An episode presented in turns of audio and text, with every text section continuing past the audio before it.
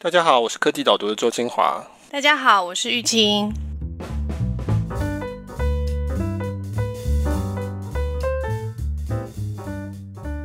玉清，你有买到卫生纸吗？我们家缺卫生纸的时候，我有补货了一次，所以有有，我很幸运的买到了。对，现在到处都大排长龙。对对对，我们现在这一次也是远距录音。对，我们决定要演习一下。我们办公室现在还没有人有症状啊，但是我们决定要先事先演练一下大家都远距工作的方式，因为可能将来真的到了那个时间点的时候再做，可能会出现一些问题啊，或是有一些流程上面的一些不合，所以我决定说这个礼拜我们所有人就在还没有需要的时候就先练习，全部的人都在家工作，看看看有什么需要调整的地方。所以这次我们录音也是远距录音。对，我们这两个礼拜就会进入演习的状态。我发现这演习还蛮必要，就是因为的确有些设置跟那个办公室不太一样，然后不太习惯这样。对啊，没有看到人，所以你就会觉得说，哎，大家到底在干嘛？有没有在干嘛？老板有时候会想说，哎，那你们到底有没有在上班之类的？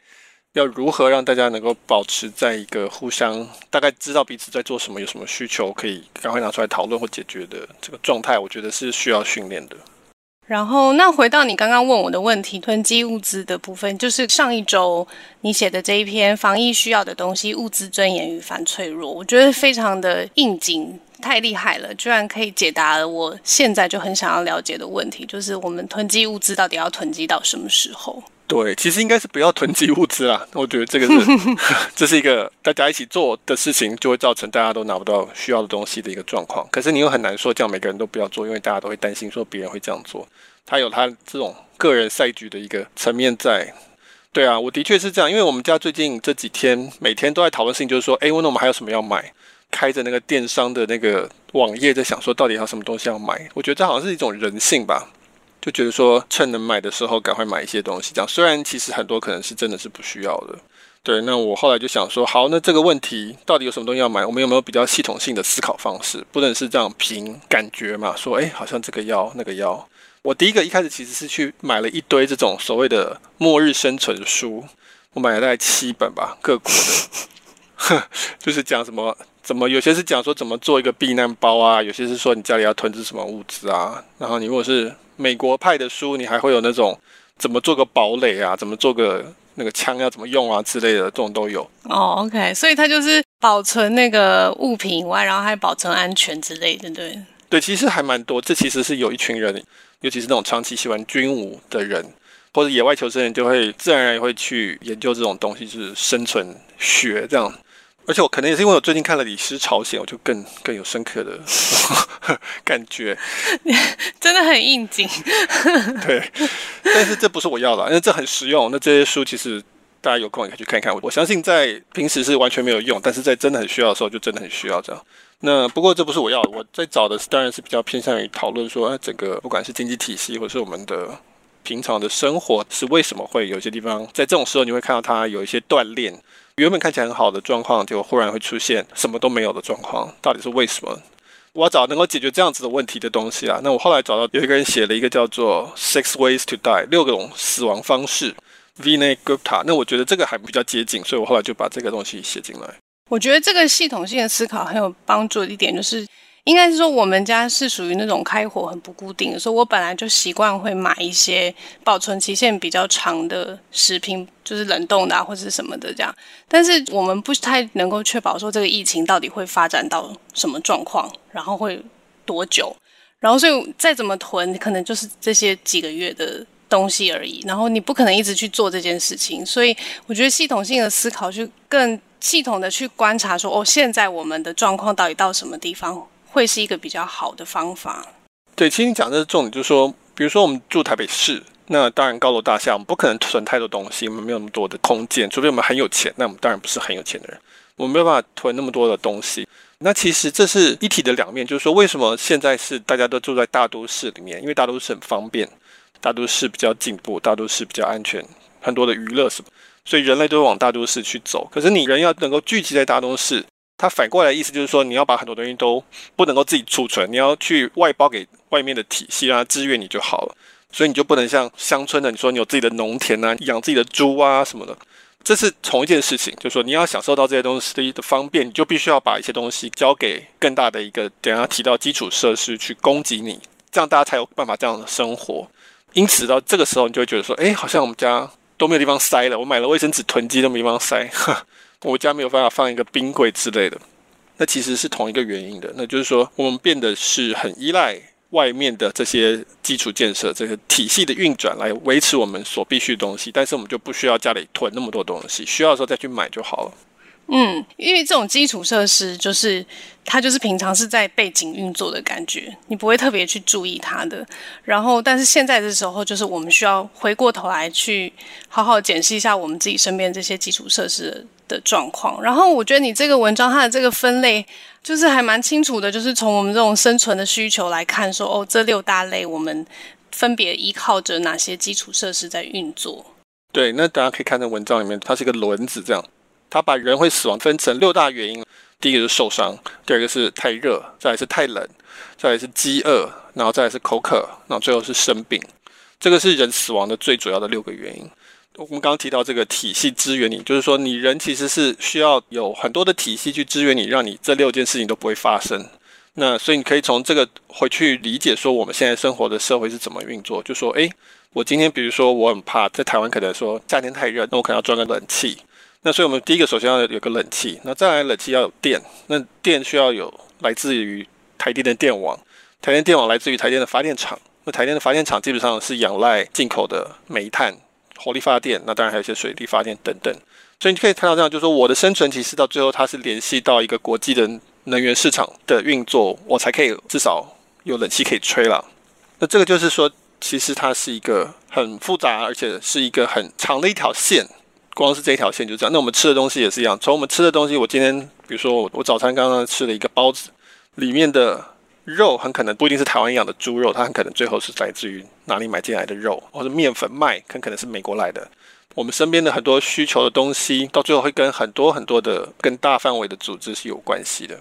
不过我们先回答一开始那个问题，就是我们到底要留什么物资？当然就是要留那六种不会让你死的东西。这个是短期最身边的东西，是你可以囤积的东西。然后等下会讨论到说。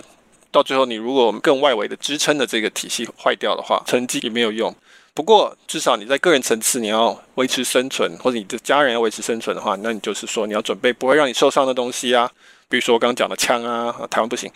就是防身用具啊，这种安全上的东西。那还有就是不要生病，那所以就是你平常的药品、维生素嘛，维持健康的东西。不要渴，所以你要有水，这个还比较单纯。不要饥饿，就是要有食物，要有蛋白质、淀粉、蔬菜、水果等等。不要寒冷，那你就是需要有衣服；更冷的地方就需要暖气，或者你需要有可以让你生出热能的东西出来。那台湾大概比较不担心这一点。那不要太热的话，就是说冷气。那台湾大概也还不至于到热死人哈。大部分人不会住在太冷或太热的地方。你可以用这个六个清单去列说，哎，那我如果不想死，我到底这方面要准备什么什么？说你大概就可以有一个比较清楚的概念，说在个人层次上面要准备什么事情。就是说，这个只是你个人层次能够准备的，但是你这几天就发现说，大家去超级市场要买那些东西就买不到了，因为已经被抢光了。对啊，而且就是你讲的啊，再怎么准备，能准备的量其实是很少的，就是你储备的那个时间点，能撑过的时间点并没有很久。对，所以很显然不只是我们个人囤积这些物资是不够的，你还是需要更多的东西。这一位叫 Vinay Gupta，他的架构里面他就讲说。这就很像六条动脉一样，在供给这些东西到你的个人，个人是心脏。那你如果需要维持这个动脉的输送稳定的话呢，你还需要有很多的组织，就是 organization 去运转这些基本建设。换句话说，人要生存，你还需要有很多组织，它能够稳健的运行，你才可以生存。那组织要生存，它有哪些条件？就是它需要基本上有四个：第一个，它需要有通讯；第二个，要有场地；第三个，要有运输；第四个，要能够共享资源。那我举的例子就是像医院，医院就是维持我们健康嘛，不要生病的一个很重要的一个，你可以叫平台或者基础建设。那可是你医院要能够有效的运作，第一个医生之间要能够沟通，以前是电话呢，现在要有讯息软体或是电脑，他们必须要有一个场地可以做他们该做的事情，就是医院，而且是一个安全的医院哦，就是说你医院也被感染那就不行，或是说医院被遭受到攻击那也不行。那你要能够运输，你要能够把物资跟人可以调动。那你要有共享的资源，比如说医生要能够分配说啊，我们这个医院今天有多少口罩、多少防护衣、多少针筒可以用、多少药。除了我们个人层次要准备东西的话，我们还需要确保这些组织它能够运行。因此，这些组织的刚才这四样也都要能够运行才行。我在文章里面只写到这两个层次啊，其实它原本的架构里面还有提到所谓的组织以上，还有到比如说国家的层次、国际的层次。但是重点就是说，其实你的人的生存其实是仰赖很多东西的运行。如果这些东西，比如说我刚刚讲，比如说台电里面的没有通讯好了，那到最后你也没有电。虽然你看不到这个事情，但最后会导致你身上没有电，就没有暖气，就没有冷气。确保它有电，其实是很多时候是很重要的，而且有时候是比我们个人一时的这个状况还要更重要，因为台电是供给整个台湾的电，那所以很多时候可能最后资源是要调到那边去，先把台电那边救起来，才可以再救回大部分的台湾的人。嗯，我觉得这个组织的这种四个重要的点。虽然我们在讨论的是基础建设，但是它其实同样的也适用在我们就是任何组织，对不对？就像我们现在在演习，我们公司的这个在家工作，其实就是想要维持第一个这个通讯交流的这种正常，包括这运输或者共享资源或是场地，它都是适用的。所以不只是拿来检视基础建设，如果我们想要就是评估我们自己所在的组织的话，也这四个点来评估，其实也是一样可行的。对，这是个很好一个的。我我其实文章里有本来有考虑过要写这一点，就是说我们刚刚讲说人可以依照这六项去列说，哦，那我需要哪些东西才不会饿，哪些东西才不会冷。其实企业也一样，你可以列说我这个企业需要哪些东西才可以生存，以及就你刚刚讲这四样，我们有没有办法保持通讯，需要一个共同的空间。那现在当然在家工作基本上没有所谓的共同空间啊，你可能是一个虚拟空间。嗯嗯，其实这种线上的虚拟空间也是有一样的道理的。对的，它一样的，你还是要维护它的安全，然后你还是要维护它的沟通的顺畅。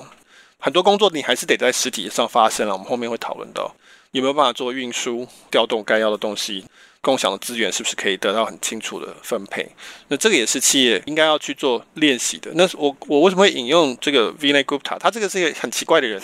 很奇怪的一个工程师。那他就是做那种很多奇怪的事情，比如说他会设计难民的帐篷，便宜的帐篷。他是软体工程师，然后但是他。他自己的一个顾问公司是专门去协助企业或者组织或是国家做一些灾难的 prevention 的这种。我看他们好像是做这种风险评估，然后以评估完毕以后要做什么样的预备的方法。对，所以我就觉得这样子的专业，我觉得还蛮适合现在的状况。就是顾问他就是说，哦，你企业来跟我说，哎，请问我这个家公司有哪些弱点，有哪些风险暴露的地方，他就会帮你分析，然后跟你讲，一定会恐吓你嘛，就说这里这里这里很危险这样。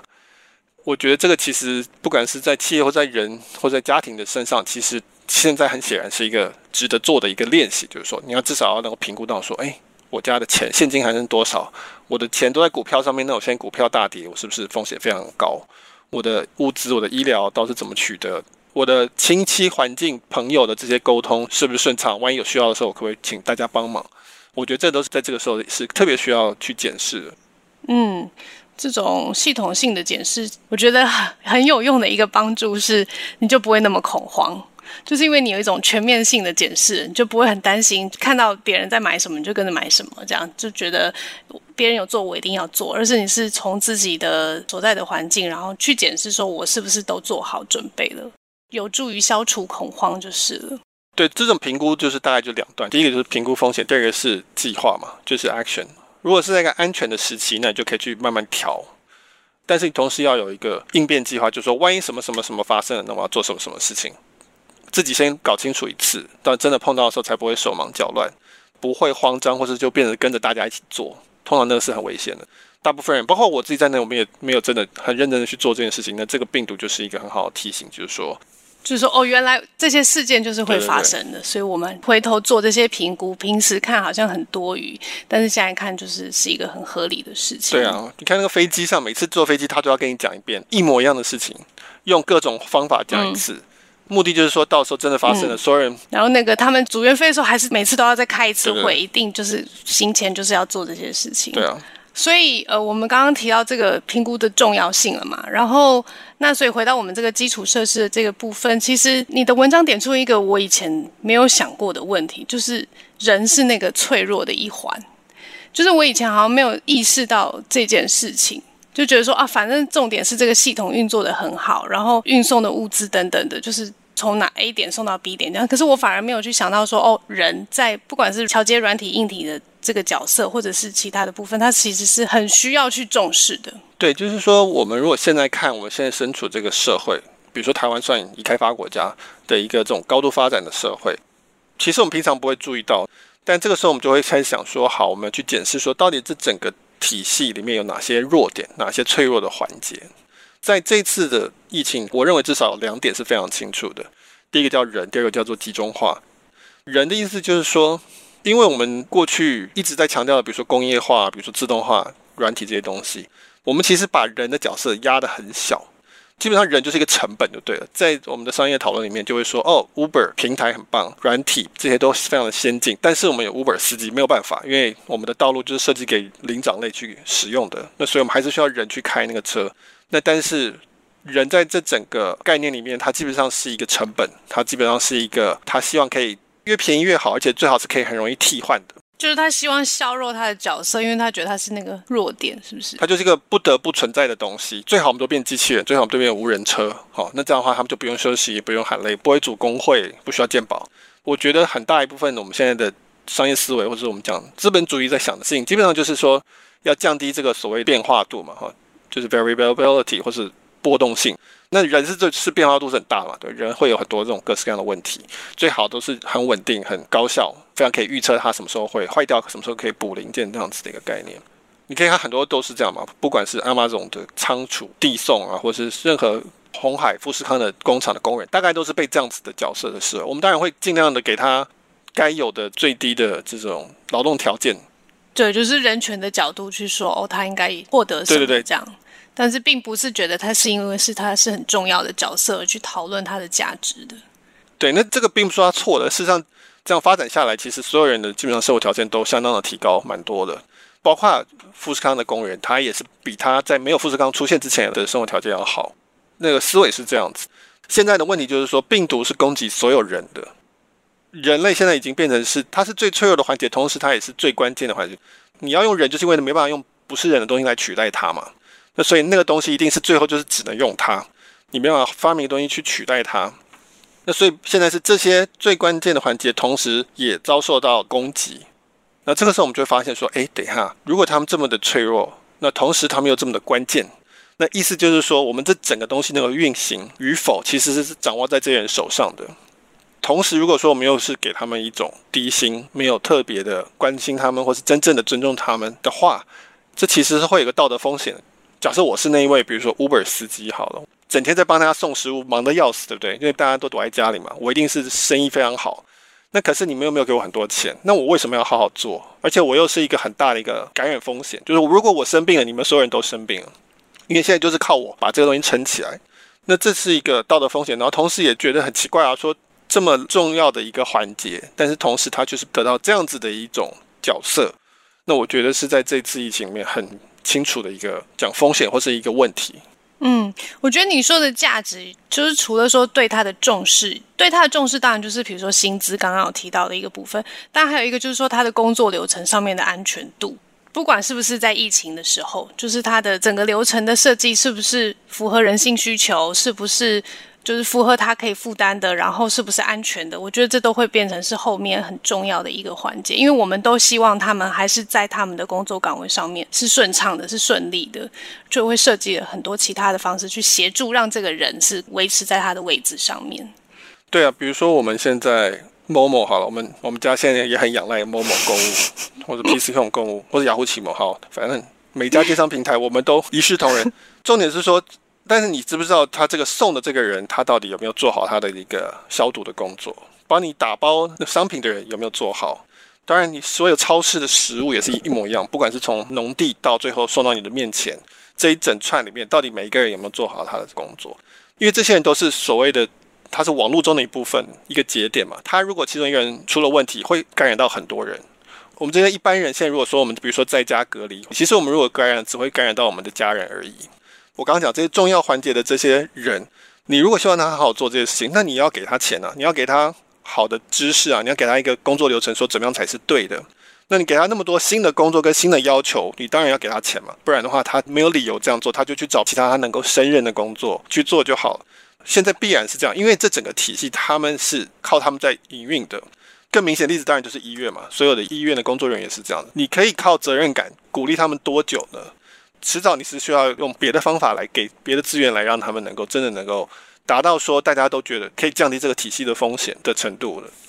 好，那谈完了系统里面。的第一个弱点人的部分，然后第二个是集中化。不过这个部分你算是在上上个礼拜的文章就稍微的聊到了一些，对不对？就是说我们为了提高效率，为了降低成本，尤其是像我们现在都人都往都市的地区移动了，就需要一个很大的基础设施来维护这整个体系。要提高效率跟成本考量下，就会往集中化的方式去靠近。可是，同时，这就是我们目前面临到的一个脆弱的部分。对我，我讲这些都不是说它现在的状况是错的，我讲的就是说它有它的发展的原因，造成我们现在的状况。比如说缺口罩，台湾缺口罩，全世界都在缺口罩，原因很大一部分就是因为我们口罩一开始都是在中国做，出口给全世界，因为中国做集中化最合理，因为它的效率最高嘛，它的成本最低，它有规模经济。一部分就是说，哦，可能这个生产过程会有污染，我们也不喜欢。那就把它丢给中国，那中国还愿意承受这个污染，就有很多种种的原因造成说，过去你如果在台湾开一个口罩厂，其实也不见得能够生存得多好，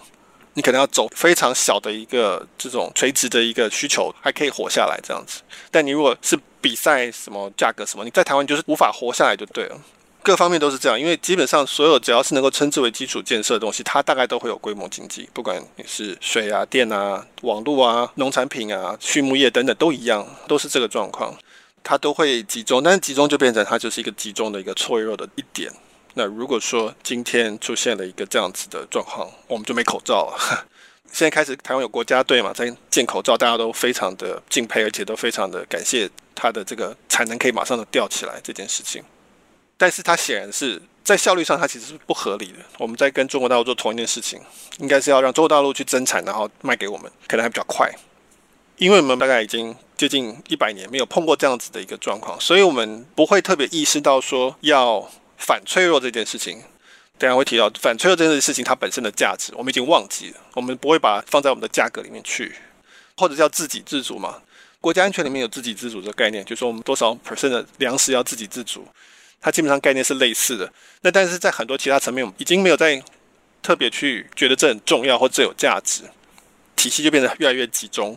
那集中的话，就会变成是它一把脆弱的地方集中。我觉得你提到的那个反脆弱是很重要的一个点，就是以前我们都用效率集中化，就是效率那么高，那反脆弱就是像我们现在这样口罩国家队，它就是效率很低。在以前的思考，它就是很不合理的作为，就对了。反脆弱，他在强调的一点就是说，我们可能是在面对一些未知的风险的，然后面对未知的风险的时候，我们可以怎么样应对？然后你提到说，以前我们讲脆弱，它的另外一面可能是说，要有人会觉得说，要很强壮，要很坚固，遇到困难的时候，我可以反弹打击回去，这样子就是不会受到压力的影响。但是反脆弱的意思是说，我遇到这个压力的时候，我是可以应变它的，适应这个压力，然后甚至是。因为这个压力而更好的回应的，对我们讲的集中化，它有一个脆弱的特性。那所以我们就提到说，要怎么样可以反脆弱？那反脆弱这个是一位这个对冲基金投资人叫 Nassim Nicholas Taleb，我不知道我发音的正不正确。这样，大概台湾很多人都听过他，他写了五部曲，有些人称之为风险五部曲，包括黑天鹅嘛，以及反脆弱。因为他的专长在于几率，他做对冲基金的。那他的概念就是说。我觉得人类是没有办法正确的看清几率跟风险的这个事情。他最爱讲的话就是统计学其实是很难的，大家都觉得统计学很困难。这样，比如说他讲脆弱，脆弱的东西就是像玻璃就脆弱嘛，哦，它一下就碎了。那他的举例说什么叫做反脆弱？今天你寄玻璃杯，你会在盒子上面贴说请小心轻放，里面易碎，这叫做脆弱。但是脆弱的反面并不是坚硬，不是说我放一个保龄球，保龄球进去我就不用贴那个嘛，因为我知道它不会坏。那那个叫做坚硬，但那个并不是反脆弱，它不是脆弱的相反。脆弱的相反应该是在盒子上面写说，请尽量摇晃，摇越多越好，因为里面那个东西它需要你摇晃它才会有用，不摇晃它反而没有办法发挥效果。保龄球它不 care，你不摇晃跟摇晃对它来讲没有差，这种叫做坚硬。反脆弱其实是它欢迎你摇晃，那你希望你有很多的刺激。我的文章里面的举例就是说，像阿米巴原虫，哈，我们人类这种就是所谓的很集中的一个生物体，我们很清楚知道我们在干嘛，我们有什么目的，这样子，我们有一个方向性。那阿米巴原虫它完全没有任何方向性，至少就我们的理解了哈。你如果没有给它任何刺激，它不知道该做任何事情，它就只能待在那里而已。但是你有刺激，有光和热的变化，有水啊、温度、不同化学材料变化，它就知道说，呃，那我可以开始动了，我就会开始去反应了。然后这个也不是什么中枢的某一个大脑说，诶，我们要去那边，因为这里将来我们可以传宗接代，这样我们往那边走。它的身体构造各个部分就分别去反应，然后最后就会慢慢就往这边集中起来。或者你可以想象像是蚂蚁这样跑出去，然后诶，它们。不停地传回讯号，最后最后慢慢整个族群就往某个方向走，这样。它是一个很被动的状况，然后它是一个很分散、很平行、很多小的反应去聚集成一个大的反应。那这样它就是一个反脆弱的东西，它不会很容易因为某个环节被击中就毁坏。简单来讲，就是如果我们讲坚硬的时候，它遇到压力的时候，它最好的状况就是它能够维持现状。就是它不会变化，它不会因为压力而出现什么改变。但是如果是刚刚提到这种反脆弱的反应，像阿米巴原虫这样，就是它遇到压力以后，它就会变化，然后它会因为压力，然后做这些小的及时的改变，可能最后就形成适应这个压力的状态里面去了。对，所以我们先快速的套用到现在的这个状况，比如说我举的例子就是电网的概念，就是说台湾的电网基本上是非常集中化的，是有一家公司去经营管所有的。不管是发电厂，不管是电网，基本上都是台电在管，还有以及我们盖的电塔那些东西。那所以，如果台电出了什么问题，或者当初规划有什么错误，那这整个电网可能就没办法去继续营运了。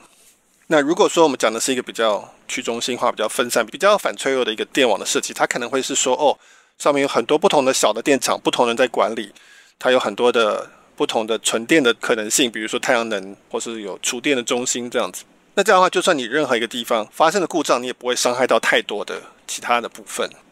以人类跟阿米巴原虫来讲，人类是针对某个环境非常优化的一个环境，非常集中、非常有效率的，就是在我们现在这个地球这个环境的这个状态下面，阿米巴原虫是你怎么弄它，它都不会死，就对，丢到哪里它都可以慢慢调整出来，但是它也没有很优化，不会说很敬佩阿米巴原虫达到什么文明的成就这样子。在我们现在的社会，你就说好，那很好，听起来反脆弱不错。我们是不是为了说不要有再有这种脆弱的体系，我们是不是要去开始要去追求反脆弱？很大的一个问题就是说，那这样子你要怎么样算这个经济价值？就是它的效率就会很低呀、啊。如果你真的所有事情都要做到非常的反脆弱的话，那你就会有很多地方是被浪费的，因为你是不是随时随地让它是这种小的反应都可以被反应上去，然后它就会马上变化。对，就是如此。所以它就是说，这跟我们前面提到人的状况是一样，就是它有一些很重要的价值，是过去不会特别重视到，因此也不会把它放在你的定价里。那因此投资人也不会特别去买这个东西，说我要买反脆弱。可是你买反脆弱，将来股价会因此而上涨吗？可能不会。如果是一个高度优化，你就会做，那它大概就会上涨。可是，在反脆弱这东西，它只有在这种时候，你才会发现说，哎，它很有价值。如果有一个地方它很重视反脆弱，这个时候它可能就是最健康的状况。那这个时候大家说啊，对了，做对了。可是它可能一百年都没有人称赞它。就是说，你写的角度会是更贴切，就是正常的经济发展下，它还是会朝效率可能更集中化的思考去做的。但是它必须要有这种反脆弱的思维，或者是投资反脆弱的方式在里面，它还是要做一些准备的。对，我们人类当然是人为去设计出来才行的嘛，我们要去想这个思考。我觉得另外一个很好的对照例子就是我昨天写的英国防疫的措施，可能大家有听过，就英国说一开始说要做群体免疫嘛，基本上概念是说要让六十 percent 的人得到病毒，然后就会有免疫力。它的策略比较细节啊，我在那篇文章有写，大家有兴趣可以去看。那但是它有一个顺序，就是说哦，我要如何慢慢慢的控制，让大家都得到病毒，然后以及同时把高风险的老年人这些先隔离开来。让他们不要有这个状况，他是当然是有他的策略，然后他有他的一个想象。我就说这个是一个非常我们可以讲集中的一种策略。这条路非常的狭窄，因为他已经预设说世界会往那个方向走，这是一个最优化策略。当那世界往那个方向走的时候，我们就会是最胜利的那一方，因为我们同时没有经济被冲击太多，然后我们医院也不会在九月的时候被瘫痪什么什么，他们各方面的条件都想到了，然后以及各方面的优化都做到了。那可是这种策略就是一种很高风险的一种策略。刚才讲那个黑天鹅的作者 Taleb 他就狂骂，他就说这个完全不知道风险是什么，因为你设想的情境甚至条件实在太多了。那万一只要有一个地方不对，或者是这个世界不是这样走的，那你很多东西都牺牲都白牺牲了。就是他说，比如说老人一定要在家隔离，然后年轻人怎么样什么，他这是每一个设定都是人好像会完全的遵照这些指示，跟病毒会朝这个方向去发展的那种设计一样。但是这两种对象都不可能是朝完美设计去进行的。对，从英国的当初制定这个计划团队，他去看其他各国的策略。他会觉得说：“哇，你们这些人都是走一步算一步，你们都没有长期规划，没有长期的 forecast，你们就是现在就叫大家要这么用力的去防疫，那这样大家会担心，万一将来累了怎么办？万一病毒回来怎么办？都没有想想到未来的状况。那我们是有想到更多种可能性，所以我们这个计划是更优化的。反过来说，就会说走一步算一步才是最好的策略，在这个时间点，因为你不知道未来会发生什么事情，所以你只能不停的不停的去反映它，就会比较像是反脆弱的概念。”你就不停的不停的去碰它，因为我们其实我们是真的不知道下面一步会发生什么事情。也许我们找到特效药了，也许我们找到疫苗了，也许我们发现有抗体，也许我们发现没有抗体，或者我们发现这种自我隔离这些其实是可以相当有效的去降低这个感染病数，或者说我们病床可以大幅的扩增，不知道。那既然在这样的状况下，我们只能就我们现有的资源跟能力去一步一步的往前进。那所以从这个角度就会觉得说，英国这个东西是。太高风险的赌注，我就说这很像伦敦金融圈会想出来的东西。就说他们把时间轴拉得很远，从后面回来看，因为后面会发生这样的事情，所以他就设计现在要往那个方向走。对，我觉得有一点点把自己想得太聪明了，觉得所有的可能性都可以算出来。那黑天鹅或者说几率，它的一个潜在的一个前提就是说，你要考虑到你算不出来的可能性，才能真正的理解你的风险在哪里。就是说我知道有东西一定算不出来的。如果这样的话，我要怎么做？那答案就是说，如果我真的知道我有些东西我是算不出来，那我是不是的确就是应该要很早的就要过度的去防疫？因为你要降低那个后悔的可能性，而不是说你要去优化那个你知道的可能性。OK，我觉得我们刚刚一连串这种呃关于这个反脆弱的讨论下来，很明确让我们去理解到说，甚至是承认说，我们真的有那种很有可能是算不到的，然后。未知的那个状况的，那如果面对这种风险的时候，可以做哪些准备？但是也不是说我们要全部的人都全部转化成反脆弱的样子。我觉得这是你刚刚讨论面还蛮重要的一点，就是我们不能过度的倾向无效率，或者是为这种很危急、很特别的时刻，全部都做成那样子准备，也不是要变成那样。但是就是我们要去理解说，哦，有那些未知的可能性存在的时候，我们要做什么事情？这个中间的平衡其实是还蛮复杂的吧？我想。很难呢、我觉得这个很困难的。就是另外一个例子，就是说那个航空公司现在都快倒了嘛，然后大家就说：“哎，你们为什么赚钱的时候不存钱？为什么现在都没有留现金？”那问题就是说，我如果是一家航空公司，我在赚钱的时候我把钱都存下来，我不投资的话，那我就被别人追过去了。对，它竞争的能力就很小啊。对啊，竞争的能力小，而且我在我看来，现在资金非常宽松嘛，我要借随时都有，根本不用担心缺钱。那我一定得花，我不花的话，我就会跟不上其他的竞争者。我也我也死啊。对，我也会死。出于个体或是企业或组织自身的利益而去追求一个反脆弱性的，因为他们其实会追求高效的，那要怎么做到这个其实是蛮难的。讨论到这个阶段，我相信，因为我们遇到这个挑战，遇到这种压力，慢慢就会讨论出新的思考或者新的做法出来。那我们今天的讨论就到这边。然后这个礼拜其实科技导读几乎每一篇嘛，对不对？你很非常重视在讨论这个武汉肺炎这个疫情的状况，还有我们对应的策略。然后我们有公开了其中两篇文章，所以非常欢迎我们的听众，然后可以到科技导读的首页上面，就会看到我们这个礼拜讨论武汉肺炎的两篇。篇文章了。好，那如果你对我们上述这种关于科技策略趋势的讨论有兴趣的话，欢迎订阅科技导读。网络上搜寻科技导读，岛屿的岛，岛屿的岛，呃，读书的读。我觉得 Google 好像会自动纠正你。OK，好。然后呢，在订阅的时候输入 Podcast 优惠码 P O D C A S T，那就可以得到第一个月五十块钱的折扣。嗯，好，希望大家保持健康，保持平安。哦，真的。那我们下个礼拜见。拜拜。